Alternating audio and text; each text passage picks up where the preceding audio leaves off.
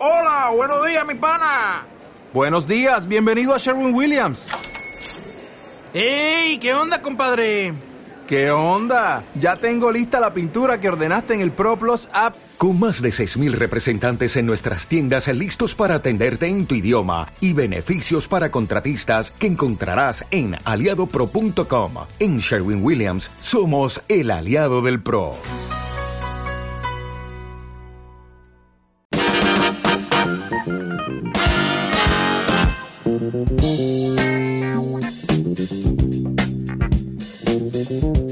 Comienza 7 pm, no somos nada en el Conquistador, miércoles 28 de marzo de 2018, a lo largo y ancho del territorio nacional, junto a Victoria Wall. ¿Cómo estás, Felipe Vidal? ¿Cómo le va? Muy bien, te entendí miércoles. ¿Miércoles? ¿Eso dije? Capaz que... No, Ah. yo te entendí mal, puede que yo te haya escuchado mal o que estoy recordando mucho a Mirko, que todavía no pobre llega. Mirko, que está recuperándose Es verdad. de su cirugía estética. Dedicamos este día miércoles para él. Sí, Mirko, donde quiera que estés, un abrazo, amigo. El lunes vuelve, ¿no? El lunes vuelve recauchado. Recauchado, exactamente. Vamos a contar detalles jamás contados en algún medio de comunicación de la operación a la que fue sometida, perdón, sometida no, sometido, o sea, sometido, bueno, Mirko Macari. Lo vamos a estar conversando. La nueva cintura de Mirko nueva Macari, sus cintura de- pectorales. De Mirko Macari. Bueno, eh, Victoria, hoy terminaron los alegatos Es verdad. en la Corte Internacional de Justicia de La Haya. Eh, la verdad es que Chile, y nosotros lo comentamos acá, fue, muta- fue mutando, si se quiere, desde una posición muy jurídica en, el- en los primeros momentos, cuando comenzó este proceso, desde hace ya un par de semanas, a eh, de alguna manera ir destruyendo, si se quiere, y ir también utilizando no solamente el aspecto jurídico, sino que también el aspecto emocional, Mm. y, y otro tipo de cosas que nosotros modestamente desde este espacio consideramos que debió, eh, debió haberse tenido desde un principio. Sí. No solamente una vez que Chile llega a la Haya, sino que con declaraciones previas, con eh, mensajes de nuestras autoridades, antes que eh, comenzaran los alegatos de Bolivia y después de Chile ante la, ante la Corte Internacional eh, de Justicia de la Haya. Claudio Grossman, que en el día de hoy cerró los alegatos, dijo el rol de la Corte es aplicar el derecho internacional. Los abogados, además, contratados por Chile, atacaron los argumentos emocionales y jurídicos de Bolivia y hasta apuntaron contra los tweets de Evo Morales. Es que ahora Chile se puso en un rol eh, más ya emocional, sí, pero también más político. Y es ahí también donde eh, aparece este tuit. Un tuit que por lo demás no cayó nada bien en la defensa boliviana, que lo expusieran frente a la corte por parte de Chile, eh, fue algo que molestó mucho a eh, los abogados que están defendiendo la causa de Bolivia. Y de hecho, eh, una vez finalizados los alegatos por parte de Chile eh, y por parte de, bueno, de Chile en realidad era el día de hoy, pero eh, cuando salió la, mm, el contingente eh, boliviano que estaba ahí presente, eh, fueron muy críticos en decir, bueno, no sabemos por qué la defensa chilena muestra este, este tuit, porque finalmente debiesen concentrarse en los dichos, por ejemplo, de, eh, de Insulza, cuando era eh, estaba a cargo de la OEA, dijeron, no, el tema de los tuits aquí no debiese ser relevante, qué Sí, raro claro. que Chile lo recoja, pero finalmente eso es un movimiento político también, claro. emocional obviamente de parte de Chile y yo creo que eh, ese tipo de situaciones van a ir reflejando también lo que Chile quiere demostrar, que la intención de Bolivia eh, no solamente es sentarse a negociar, sino que directamente conseguir una parte, ya sea a través de la soberanía marítima o incluso de territorio. Y eso es lo que eh, se Ese es el fondo. demostrar. Claro, y ese es el fondo de lo que, según la posición eh, chilena, Bolivia busca. Lo que pretende Bolivia es obligar a Chile a negociar a perpetuidad hasta que sea cumplida su obsesión, su petición y su exigencia de obtener territorios soberanos chilenos. Quiero ser claro, esto jamás lo aceptaremos. Lo único que es perpetuidad es el Tratado de 1904. Es lo que dijo en el día de hoy, luego de los alegatos, el canciller eh, chileno eh, Roberto Ampuero. Pero Chile, de alguna manera, eh, basó tanto lo que dijo Claudio Grossman, el agente chileno, como los abogados chilenos contratados para defender la postura chilena ante la Corte Internacional de Justicia de la Haya, si se quiere, seis ejes. El primero, el abogado Harold Kohn argumentó que jamás ha clarificado Bolivia en qué consiste el conceder acceso plenamente soberano. Nunca lo ha explicado y comparó los cambios de racionamiento del país vecino con un partido de tenis. Al final de sus alegatos, el lunes pasado, Bolivia nos mostró cuánto confunde el derecho con la política, dijo el jurista estadounidense. Eso lo decía, además, haciendo como la alusión en partido de tenis de que primero la pelota va para un lado, después va para el otro, por el otro. de que ese argumento iba... Cambio de ritmo. Exactamente, cambio de ritmo, cambio de tono, eh, que finalmente no hay una línea clara por parte de Bolivia y que eso mostraría también eh, su fragilidad en cuanto a su argumento ante la Corte. Y Chile también ha sido rápido en adaptarse a eso. O sea, Chile eh, con la con esta réplica que tuvo el día de hoy, eh, tuvo esta... mm, yo, yo te diría, esta sabiduría, por decirlo de alguna manera, de saber adaptarse a ese cambio también de lenguaje que ha estado y, y- y de argumentos que ha estado exponiendo Bolivia. Creo que ahí eh, fueron hábiles también los abogados y los defensores de Chile y eh, afortunadamente también supieron darle esa lectura y poder exponer bien durante el día de hoy. Bueno, lo otro, conversar no obliga. Que de alguna manera también est- este punto, si se quiere, eh, era, era alguno de los argumentos que aparecían, pero creo que hoy quedó más de manifiesto. El francés Jean-Marc Tubelin explicó que cuando Bolivia y Chile intercambiaron sus puntos de vista sobre la aspiración boliviana, el único objeto de ese diálogo consistía en verificar si, eventualmente, ¿Mm? y eso que quede claro, ¿ah? eventualmente, eh, se me, espérate, aquí estoy, se me perdió un Sale una publicidad. Eventualmente podrían identificar cada una de ellas algo que la otra parte podía conceder a cambio de lo que la primera parte pudiera esperar del intercambio. Sin embargo, planteó, Bolivia pretende atribuir a Chile una obligación de negociar, que sería una forma de síntesis o de híbrido entre obligación de comportarse de una forma determinada y obligación de llegar a un resultado determinado. Pero si bien se examina, lo que vincularía a la negociación, según Bolivia, sería nada menos que un acuerdo ya convenido sobre el resultado que se va a alcanzar. Pero la obligación de negociar un acuerdo no implica una obligación de concluirlo. Esto se debe a que la obligación de negociar se agota en la negociación y no en la concertación de un acuerdo. Es que completamente de acuerdo en eso, pues. Es que, si bueno, finalmente... que eso, pero también creo yo, Victoria, ¿Mm? en esto hay que ser súper claro. Yo creo que acá también, cuando Bolivia llega ¿Mm? originalmente con el caso a la Corte Internacional de Justicia de La Haya, eh, se planteó en su momento por la parte chilena. No nos puede obligar nadie a, A a- a negociar. nada. ¿No es verdad? Claro. Y cuando la Corte dice, no. Chile, usted está equivocado. Nosotros sí tenemos competencia, pero nosotros solamente vamos a ver si existe la posibilidad de que usted se sienta a conversar. Y Bolivia, eh, yo leí entrevistas eh, del eh, expresidente y también uno de los voceros de la demanda boliviana, el expresidente Carlos Mesa, en una entrevista en el Mercurio, si no me equivoco, hace dos semanas, señalando que es ilógico que si yo, Bolivia, y tú, Chile, Victoria, Mm. yo me siento a conversar contigo para una salida al mar, lo que yo busco evidentemente es una salida al mar. Lógico, pues claro. O sea, si no, ¿para qué me siento a conversar contigo? Obvio. Entonces, ojo que también eso eh, que plantea Bolivia y que destruye hoy Chile, específicamente este abogado estadounidense, es just- este abogado francés, perdón, es algo que de alguna forma la Corte le da como argumento a Bolivia. Porque si no le hubiese dicho, ¿sabe qué, Bolivia? Yo no tengo Mm. nada que ver con esto, yo no puedo obligar a nadie a conversar.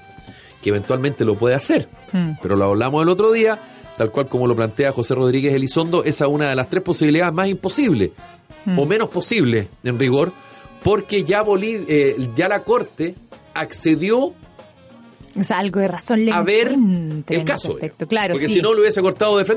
Sí, no, lógicamente es cierto, pero es que pasan hartas cosas con eso, o sea, ya el tema de lo que tú leías anteriormente, de esto que sea una negociación a perpetuidad, ya no puede ser negociación. ¿Quién, se, quién va, de alguna forma u otra, a aceptar una situación así? Eh, lo otro, que hay un resultado, tampoco puede ser una negociación, no es una negociación justa, porque ya de antemano se espera un resultado per se. Entonces ahí es donde yo, yo rescato el punto de lo que dice Chile.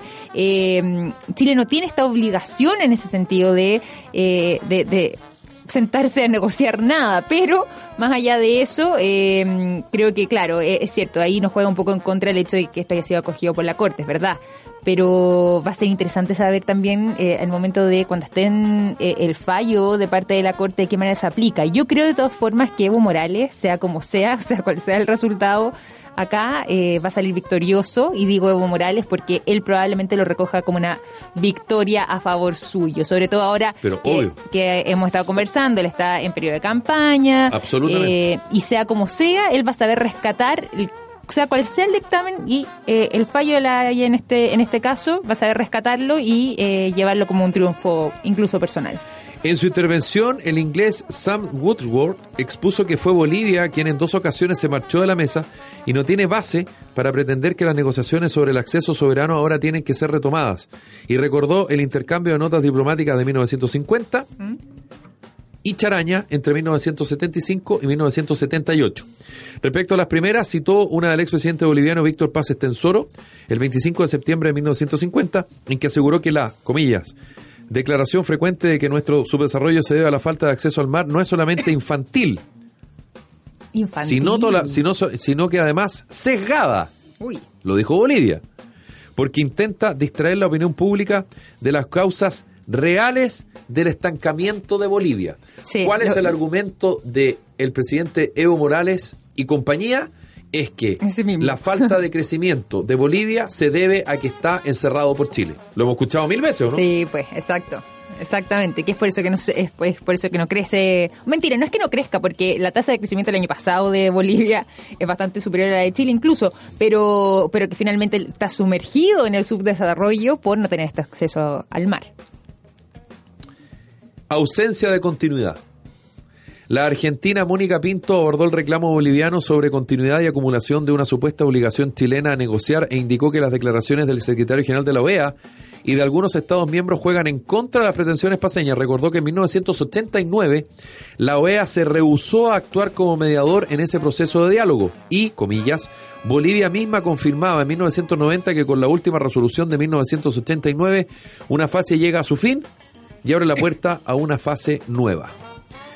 Inventos bolivianos. A ver. Existe un aforismo más pertinente que se atribuye a un representante permanente muy admirado de Estados Unidos ante Naciones Unidas, Daniel Patrick. En sus palabras, todos tienen derecho a su propia opinión, pero no a sus propios hechos, afirmó David Bettelman para aludir a la activa participación del mandatario boliviano Evo Morales en las redes sociales. Además de mostrar el polémico posteo en que Morales asegura que Antofagasta es y será territorio boliviano, indicó que los tweets en medio de los alegatos no son más que deseos y no medios de prueba. De hecho, este punto álgido del Twitter fue a través de eh, lo que él escribió el 19 de marzo pasado. En la pantalla de la Corte Internacional de Justicia se visualizó el mensaje que decía, comillas, la Corte Internacional de Justicia en el fallo sobre controversia Perú y Chile determinó el 27 de enero de 2014 que al momento de su independencia Perú y Chile no eran estados vecinos porque entre los dos países se encontraba Charcas y desde 1825 es Bolivia. Antofagasta fue y es y será territorio boliviano. Este abogado, eh, Daniel Bethlehem. Bethlehem. Muchas No, gracias, No, no lo sé, no, estoy, estoy- no, pero está bien. yo lo leería de esa forma. Ya, muy bien. Se comunica con Chile mediante los tweets de su presidente incluso durante estas actuaciones y que la frase referida a Antofagasta, dice él, no corresponde a la proyección exterior de buena fe de Bolivia. Esto luego de responder lo expresado el lunes por el jurista de la comitiva boliviana, Bauer Love, quien aludió a la postergación de la demanda boliviana diciendo que Chile arroja a la papelera las cartas de otros países. Uy. Y finalmente la Corte de Justicia debe actuar en derecho. Aunque fue un concepto reiterado en el equipo jurídico de Chile, fueron las palabras del agente Claudio Grossman las que mejor reflejan lo que representantes de nuestro país esperan en el Tribunal de la Haya. Esta Corte ha reconocido una y otra vez que se ocupa de la aplicación del derecho internacional, dijo para contrarrestar el reclamo que Bolivia hizo que repongan una justicia histórica. Esto, de alguna manera, estos seis puntos resumen, si se quiere, lo que hizo hoy eh, nuestro país, Claudio Grossman, el agente y los abogados contratados ante la Corte Internacional de Justicia de la Haya. Oye, pero que- Tratamos de hacer un resumen bien, bien apretado con la victoria. No, pero está perfecto, este, o sea, está acotado, pero está, está claro en los distintos puntos. Es impresionante igual esa, esa frase ah, que dice Daniel Bettelman, eh, de que Bolivia ya no envía cartas diplomáticas a Chile, sino que lo hace, eh, sus comunicaciones son a través de estos tweets del presidente, que fue algo que, como yo te contaba también, eh, rápidamente recogieron los abogados bolivianos eh, que están ahí en la Corte Internacional de Justicia para decir, ¿por qué Chile se enfoca tanto en esto de los tweets como si fuera un gran tema? Bueno, son tweets que hace el presidente de la República. O sea, presidente de la República, obviamente, eh, de, de Bolivia, obviamente viene a, a marcar el tono también y los ánimos de cómo está... eh, expresándose la voluntad de, en este caso, su nación. Y eh, también eh, decía el mismo abogado Bethlehem eh, que este tuit sobre Antofagasta puntualmente no correspondía a la proyección de exterior de buena fe y que es uno de los temas que Chile ha recogido también fuertemente a la hora de decir por qué no eh, sería no sé si válido, pero ¿por qué no ellos no accederían eh, a eh, negociar justamente con Bolivia? ¿Por qué no hay una buena fe de por medio tampoco? Exactamente. Bueno, vamos a ver qué es lo que pasa. Eh, yo lo señalaba la semana pasada. eh, el fallo no sabemos exactamente cuándo va a conocerse. Mm. Eh, algunos señalan que puede ser a fines de este año. Incluso algunos que son un poquito más escépticos consideran que en una de esas eh, el fallo se conoce a principios del próximo. Pero de que la situación, eh, digamos, ya, ya las cartas están echadas. Está echada, eso Están echadas, sí. no, no, no hay mucho más vuelta que, que dar. Bueno, eh, Victoria, la verdad es que nosotros ayer conversamos sobre el fallo del Tribunal Constitucional que declaró Mm. inconstitucional eh, que no se pueda o, o que no se pueda permitir o que se prohíba el lucro Mm. en, eh, en las universidades y bueno, ayer salió hablando la presidenta Michelle Bachelet, la expresidenta Sí. eh, Michelle Bachelet, lo que ha sido leído por algunos como una no sé, como, como una, una manera más relajada que tiene ella de eh, defender sus puntos, si se quiere, y entrar a la, a la contingencia, ya sin la presión de ser mandataria, Claro. ¿no es verdad? Eh, algo que nosotros hace rato que dijimos en este programa que seguramente iba a ocurrir y ya había entregado algunas luces, pero aparentemente con este fallo, eh, la, la presidenta Michelle Bachelet entra de lleno al entra de lleno al, al terreno, si se quiere, eh, al terreno de la contingencia sobre una, una materia que de alguna forma también le, le llega a ella Sí, pues. porque está involucrada una ex ministra, Pilar Armanet, que está a cargo de las universidades privadas y que además pertenece al grupo eh, Lauret, que es uno de los grupos eh, que estuvo involucrado en la Universidad del Mar y otras universidades. Sí. Y, y bueno, la presidenta Bachelet eh, envió un Twitter eh, señalando que los fallos se respetan, en fin, pero que finalmente lo que hizo el Tribunal Constitucional en el día de ayer distorsiona la decisión democrática de eliminar el lucro en la educación superior. Mira, no, Michelle Bachelet dejando su punto claro ahí de manifiesto. Eh, además lo sé, claro, a través de las redes sociales, lo hace a través de su cuenta de Twitter. Y eh, yo me fijé también cómo tenía ahora puesto el perfil, porque antiguamente, hasta hace un par de semanas atrás, uno buscaba a Michelle Bachelet en Twitter y salía eh, presidenta de Chile. Y ahora está como ciudadana y Claro. expresidenta de Chile. O sea, en el fondo se entiende que también eh, ella obviamente habla como expresidenta, o sea, es, una, es un cargo que obviamente la, la va a acompañar por siempre, pero eh, me da la sensación de que ella quiso expresar esta opinión también como ciudadana. Obviamente es una expresión política de todas formas, pero eh, tratando de eh, orientarlo hacia, hacia ese sector, como una especie de opinión dentro de este debate. Claro, una opinión dentro, dentro de este debate que eh, también yo creo que eh, que Michelle Bachelet no hable eh, están perdidos, digamos. Ahora, cada vez que tú entras, creo yo, a una discusión como ex autoridad respecto a un tema como, por ejemplo, del que estamos hablando, eh, yo siempre he sido de la idea y he siempre he defendido esa posibilidad. Todo el mundo tiene derecho a, a decir lo que quiere. Sí, a manifestarse, Eh, opinar. y uno, eh, uno no es nadie para, eh, para decirle que no, lo, que no lo haga. Sin embargo, eso tiene un costo. Y el costo es que eh, te peguen del otro lado. Mm. ¿No es verdad? Eh, pero yo creo que la gracia de la democracia es justamente eso. Ahora, que la discusión respecto al tema del Tribunal Constitucional, y nosotros lo planteamos ayer, se va a dar, se va a dar. por una razón muy sencilla, porque el Tribunal Constitucional se transformó lamentablemente en, ay, te voy a acusar con el tribunal. Mm. Si tú no me das la razón, yo voy a ir al tribunal. Así que, Mm. ¿cachai? Como acúsala con el tribunal Kiko. Claro. Pero eso depende, porque lo dijimos, si a mí el fallo del Tribunal Constitucional no me satisface, Mm. yo destruyo el Tribunal Constitucional. Pero si un- el Tribunal Constitucional satisface mi, mi fallo, yo no critico nada. Acá tanto, Los tribunales constitucionales en todas partes del mundo existen para eso. Para establecer si es que efectivamente lo que se votó y lo que se aprobó en una o en dos cámaras, dependiendo del país, está dentro de la constitucionalidad. Para eso existen. El problema es que de un tiempo a esta parte, como el Tribunal Constitucional además tiene un cuoteo político, le guste a, a quien le guste, digamos. Hay, hay que decir las no, cosas sí. como son.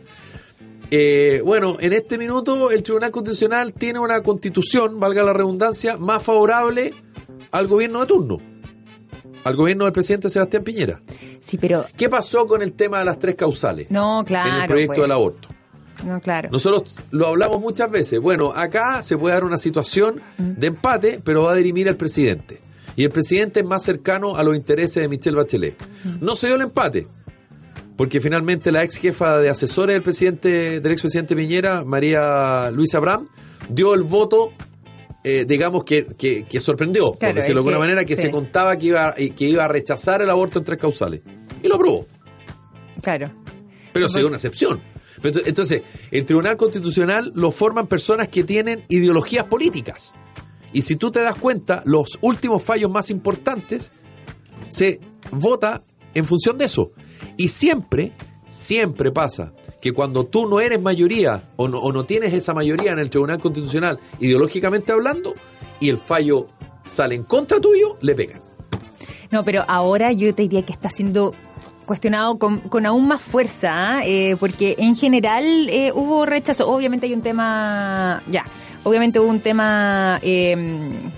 bueno, hay un tema de opiniones que se quiebran eh, en esto, pero, pero yo te diría que ahora me ha sorprendido de que siento que esas voces están más claras de eh, cuestionarlos, porque incluso hay quienes han dicho que hubo un tema de lobby eh, de por medio, que se han atrevido a, a manifestar eso, eh, para que finalmente el Tribunal Constitucional resolviera lo que resolvió. Y también, obviamente, se le ha estado cuestionando por el tema, por ejemplo, de lo que fue ahí, lo que tú mencionabas, el aborto en tres causales, otros que decían que cuando declaró inconstitucional, por ejemplo, la glosa de gratuidad, el Claro. tema de la titularidad el tema del CERNAC. Hay una serie de aspectos donde se ha visto envuelto en la polémica y eh, yo te diría eso sí, que mi sensación es de que ahora esas voces que la están criticando al Tribunal Constitucional han sido un poco más fuertes que en episodios anteriores. Bueno, les queremos contar algo a esta hora de la tarde con la victoria, que la producción de tu empresa no se detenga jamás por un corte de energía. Cuente con el respaldo de generadores Bielco. Los generadores Bielco reponen la energía y tienen certificación de seguridad obligatoria establecida por la Superintendencia de Electricidad y Combustibles. Encuéntranos en bielco.cl o en cualquiera de las seis sucursales a lo largo de Chile. Porque te mereces un momento agradable, un instante de entretención, una pausa llena de energía. Ven a Casinos Marina del Sol. Ven con tus amigos a descubrir por qué somos pura diversión. Casinos Marina del Sol te espera en Calama, en Talcahuano, Osorno y próximamente en Chillán. Consulta además por nuestras promociones y eventos. Todo esto en marinadelsol.cl. ¿Sabía que no todas las empresas antidelincuencia lo protegen de los robos? Te pillé, empresa, y te pillé hogar, es la única empresa antidelincuencia que te protege de los delincuentes. Te pillé es la única empresa que no graba robos, los evita. En Chile el 96% de los delitos quedan sin condena, contrate su tranquilidad en tepillé.cl. Y además te invito a que conozcas las últimas tendencias de moda de grandes marcas de Estados Unidos con tallas para ti y para toda la familia. No dejes pasar esta oportunidad de recorrer el Outlet Santa María. 4.000 metros cuadrados de tiendas que incluyen oficinas y salas de venta, 120 estacionamientos y acceso controlado. Además encontrarás sillas de niños para autos, coches, instrumentos musicales y estaciones de juegos infantiles. Ven a conocer Outlet Santa María del Grupo Santa María en Jorge Alessandri 19.116 en la comuna de San Bernardo. Nos vamos a una breve pausa comercial y volvemos con más 7 pm No Somos Nada aquí en El Conquistador.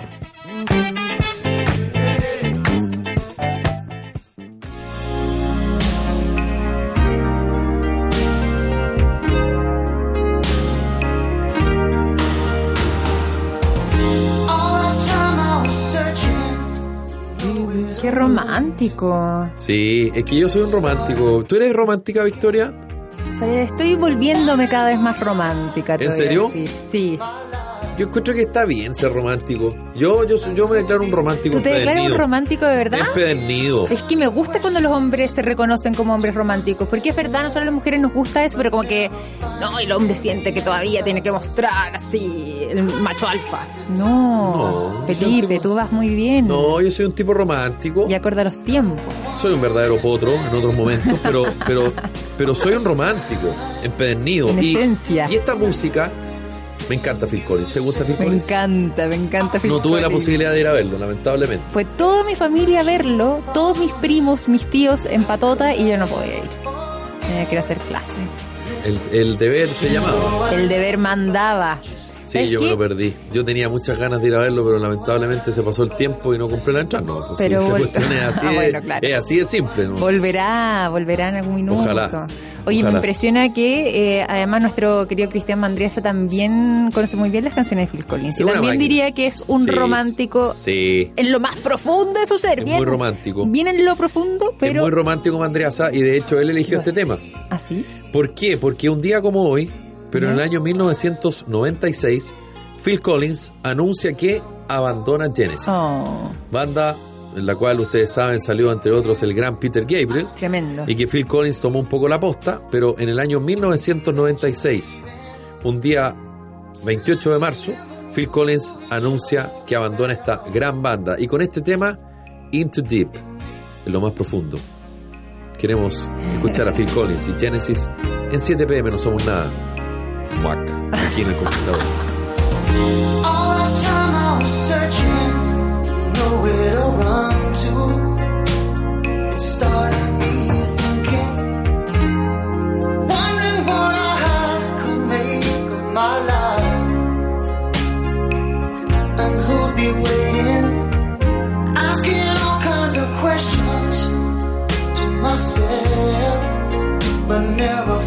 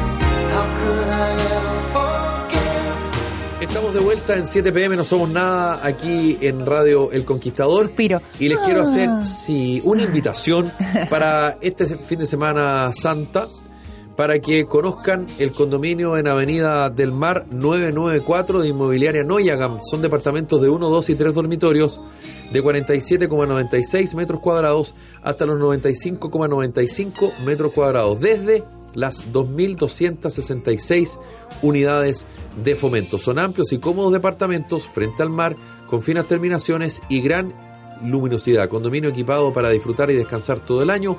Acceso controlado, piscina, áreas verdes, juegos infantiles, dos salas multiuso y estacionamientos en superficie. Recuerda, en Avenida del Mar 994, te invito a que conozcas el condominio Avenida del Mar de Inmobiliaria Noyagan, por supuesto, en eh, Coquimbo. Y a propósito también de este fin de semana santo, el pulpo a la parrilla blandísimo, con papas doradas, con un toque de pesto, salsa, oliva y pebre. Todo esto servido además en una plancha de fierro como plato. Mmm, realmente espectacular. De hecho, es el plato más pedido en la carta de la pescadería de Walker en Borde Río. Otro tremendo dato a precio razonable y con comida entretenida. Todo esto entonces lo puedes encontrar en la pescadería de Walker en Borde Río. Y además, arrienda tus oficinas móviles, casinos, bodegas o camarines en Tecnofast. Lleva tu proyecto pesquero, ganadero, minero, forestal o agrícola a lo más alto. Llámanos al 600-279-0500. Optimiza tiempo y recursos. Faenas de construcción, hoteles, campamentos mineros, Tecnofast, ingeniería modular. Completo stock de arriendo en todo Chile y más información en tecnofast.cl. Pongan atención, mi querida Victoria. Muchísima atención, a Por ver. favor, te lo pido. ¿Crees haber probado cerveza artesanal? Por supuesto que no. ¿Por qué? Descubre Cerveza Volcanes del Sur, la cerveza artesanal premium que logró embotellar todo el espíritu del sur de Chile. Cerveza Volcanes del Sur, la única cerveza elaborada con agua mineral de origen termal. Los conocimientos de nuestros expertos maestros cerveceros aseguran un producto con gran cuerpo, aroma y color. Victoria, disfruta sus distintos sabores que son los siguientes. Pongan atención. Strong Lager, Summer Lúcuma, Premium Lager, Double Bock, Bock Chocolate Naranja y Bock Chocolate Felipe Vidal. Cervezas Volcanes del Sur, explora tus mejores momentos. Qué cosa más buena. rico. Te pasaste. Oye, Te saludos por supuesto a saludos a nuestros amigos de, de Volcanes del Sur. Bueno, nosotros ayer, eh, ayer Victoria alcanzamos a comentar algo respecto a el caso Matute, Mm. porque bueno, la ministra Carola Rivas entregó ayer a la familia su informe con las causas de la, de la muerte y se confirma que se le suministró pentobarbital, pero no hay nombres ni responsables, que es de alguna manera lo que la familia Matute ha buscado legítimamente, creo yo, desde noviembre del año 99, cuando desaparece Jorge Matute desde la discoteca La Cucaracha. Lo más complejo de todo esto, creo yo, es que efectivamente se logró establecer la presencia de pentobarbital en el organismo de, de los restos de Jorge Matute. Pero acá entramos en un terreno bien complejo, porque ayer lo comentamos nosotros respecto a que mm, desde un principio se acusó que aquí había una red de protección. Mm, Sí. De hecho, eh, hubo algunos jóvenes que estuvieron detenidos, se habló del problema entre la Policía de Investigaciones y Carabineros, destrucción de evidencia, em, el sitio de suceso contaminado. Recordemos que la discoteca La Cucaracha, dicho sea de paso, Fue poco tiempo después, claro, y fue demolida. Además, razón. Entonces, fue demolida, creo, no se quemó, se demolió. Sí, pero razón. bueno, Bueno, fue destruida, no- no destru- recuerdo de qué Entonces, forma, sí. Tampoco quedan vestigios del lugar, pero lo que de alguna manera queda establecido, y acá creo yo, legítimamente María Teresa Jones y Alex Matute, su mamá y su hermano respectivamente, y toda la familia, por supuesto, entran en esta desesperación respecto a que cómo es posible que hayan pasado 18 años y todavía no conozcamos a los responsables. Y la Sí. ministra Carola Rivas de alguna manera lo dice en este documento de 300 páginas respecto a que lo que ocurre es que aparentemente había una red en que se drogaba a jóvenes y se abusaba sexualmente de ellos. Sí. Eh, una cosa súper turbia, era una cosa muy, digamos, muy sórdida Sí. Y señala que por varios días. o sea, y por que- varios días. Sí. Y, y bueno, la pregunta es, si es que efectivamente existía esta red, existía este grupo de personas que drogaban, creo que a hombres y mujeres, no, no se hacía distinción, y de hecho hubo casos de jóvenes que hicieron la denuncia eh, y que fueron drogados en la discoteca, que les dieron un trago, en fin, y no sé qué.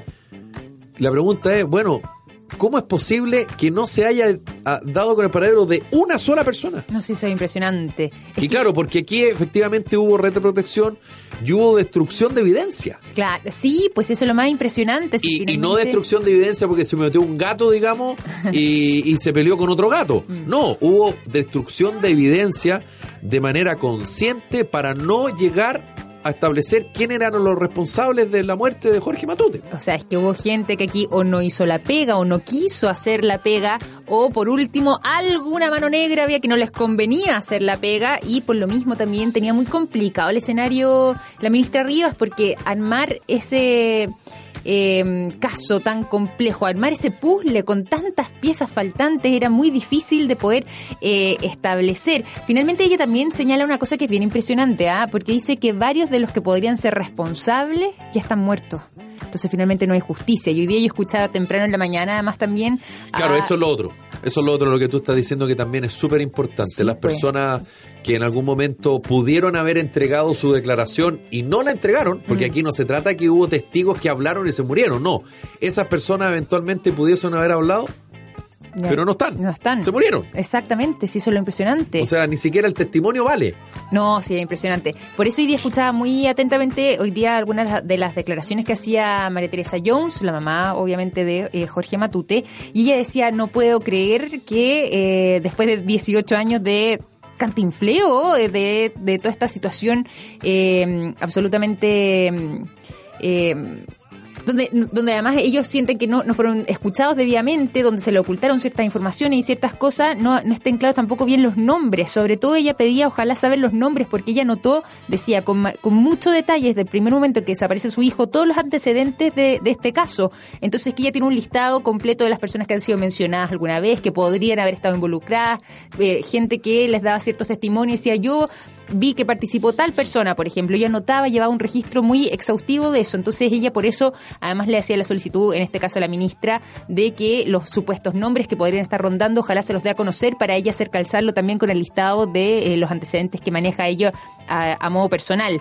Después de 18 años, todavía no se sabe qué pasó con Jorge, o sea, más que, que bueno, sí, finalmente no se sabe qué es lo que realmente pasó con Jorge Matute, eh, y mucho menos tampoco eh, hay nombres de quienes podrían ser los responsables. Un dolor para esa familia impresionante. Yo creo que acá también, lamentablemente, eh, Victoria queda en evidencia, eh, como nosotros decíamos, la destrucción de las pruebas, de la evidencia, el enfrentamiento que hubo entre Carabineros y la Policía de Investigaciones, que lamentablemente no es el único caso en que ha quedado en evidencia, eh, sino que además el trabajo eh, poco exhaustivo. Sí, pues. Eh, nosotros ayer lo recordamos, hubo cuatro ministros en visita. Cuatro ministros en visita, no sé, impresionante. O sea, yo encuentro que no... Por eso siempre la tuvo complicada la ministra Rivas y finalmente fue el trabajo de cuatro ministros en visita. En algún momento también las policías entraron en discusión y en polémica entre ellas por el tema de, la, de las pistas. ¿Cuánto testigo falso? ¿Cuánta situación que se desmorona? ¿Te acuerdas además la situación que hubo con un sacerdote que supuestamente habría recibido eh, como secreto de confesión a los autores del crimen de Jorge Matute, que también algo dijo, pero después dice, obviamente como fue secreto de confesión no puedo decir más detalles. Toda esta serie de cosas eh, hicieron que cuando finalmente llega este caso a, la- a las manos de la ministra Rivas, se le hiciera muy complicado, muy complejo poder eh, encontrar eh, evidencia exhaustiva para poder eh, desentrañar toda esta maraña de, de cosas, de informaciones cruzadas, de evidencias perdidas, destruidas, no sé, es un tema muy, muy complejo. Estaba muy complicado para ella también por hacer una investigación eh, acorde. Obviamente, eso sí, eh, eso no quita el dolor de la familia y esta sensación de injusticia que queda después de tanto tiempo. Sí, bueno, o- ojalá, ojalá que, que la ministra eh, Carola Rivas eh, siga hincándole al diente, digamos, Mm. a este caso y, y que no, no termine y, Mm. y que no y que María Teresa Jones muera sin saber quién fueron los responsables de lo que Mm. realmente ocurrió con su con su hijo y que Alex también eh, pueda en vida saber efectivamente qué le ocurrió a su hermano Sí, pues. porque esto ya no tiene que ver con una cosa de opinión pública. Nosotros de repente los periodistas ocupamos mucho ese concepto y lo manoseamos. La opinión pública exige la opinión... Sí, claro, está bien. Porque evidentemente la labor nuestra es esa, ¿no es verdad? Eh, dar a conocer los, los hechos con la mayor veracidad eh, posible. Pero acá hay una angustia familiar. Y yo creo que ellos tienen, eh, yo creo que ellos se han ganado el derecho. Mira, mira lo que te voy a decir. Ellos creo que se han ganado el derecho eh, por la persistencia. Yo creo que no todas las familias, lamentablemente, tienen esa perseverancia que han tenido ellos. No estoy diciendo que esas familias estén mal y que a esas familias no les llegue justicia. La justicia tiene que llegar para todos. Obviamente, O sea, eh, sí. eso, por favor, que quede claro. No, no, No, quiero, no quiero que se malinterprete lo que estoy diciendo. Pero yo creo que en este caso eh, sería un premio. De Sí. verdad sería un regalo para ellos. Porque ha sido tanto lo que han luchado, ha sido tanto lo que han peleado, ha sido tanto lo que han insistido. Eh, la Karina Álvarez, que tú muy bien conoces, que yo trabajé con ella en el matinal de televisión y seguimos en el canal trabajando juntos, eh, siempre recuerda que María Teresa Jones todos los días, durante mucho tiempo en el Palacio de Tribunales, visitando y buscando la posibilidad de que hubiese un ministro en visita por el caso de su hijo. Mira qué impresionante. Pero permanentemente. Como muchos familiares, ojo, como muchos familiares de detenidos desaparecidos. Yo insisto, no quiero, no quiero con esto eh, menospreciar a los otros. Solamente estoy diciendo el caso de ellos. Como, como digo, muchos otros casos, permanentemente, permanentemente. Alex visitando a los, a los medios de comunicación, contando la historia, entregando chapitas, por favor, cuenten esto, por favor, ayúdenos con esto. Y esa perseverancia finalmente llevó a que su papá Sí. muriera de cáncer, que su madre no lo esté pasando bien hace mucho rato, porque emocionalmente María Teresa Jones es una mujer tremenda. Le mando de acá cariño porque yo sé que ella nos escucha. Y cada vez que la veo, siempre me cojo la palabra que cuando, cuando voy a ir a tomar el, el tecito que me ha invitado desde hace, no sé, 15 años, Ay, 20 ¿en años, desde que desapareció Jorge Matute, que me está que me está invitando a tomar un tecito. Mm. Eh, ¿Cuántas veces conversé con ella? ¿Cuántas veces la entrevisté? ¿Cuántas veces conversé con Alex? ¿Cuántas veces Alex me contó sus dolores familiares? Que no corresponde decirlo tampoco porque No, pero obviamente- porque, porque no porque porque es entrar en la privacidad de la familia. ¿Cuántas noches sin dormir?